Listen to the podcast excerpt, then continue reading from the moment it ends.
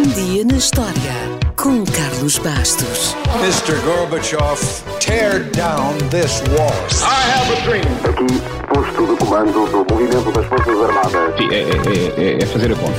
Houston, we have a problem. Yes, we can. And now for something completely different. Foi a 23 de novembro, 534 anos antes de Cristo, que Téspis de Ática se tornou o primeiro ator a interpretar uma personagem no palco.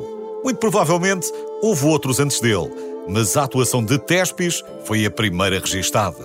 Ele viajava pela Grécia numa carroça, que mais tarde ficaria conhecida como Carro de Téspis, e que lhe servia de meio de transporte e também de palco para as suas representações. Era o chamado dois em um. Diz que era um amante da arte de imitar e tinha muito jeito, e foi ele que teve a grande ousadia de, pela primeira vez, dialogar com o coro, uma coisa nunca antes vista.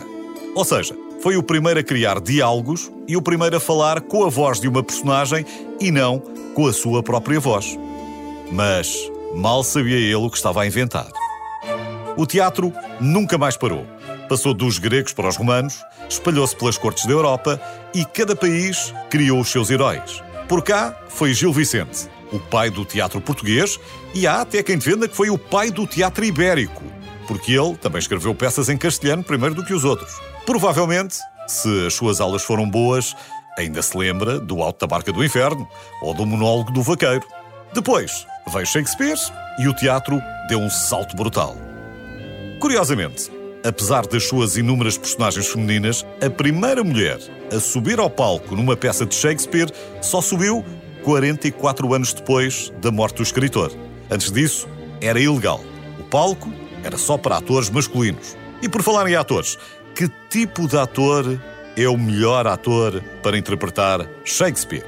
Bem, isso gerou uma grande discussão num salão americano no século XIX. A discussão queria apurar se um famoso ator americano era melhor do que um famoso ator britânico para representar Shakespeare.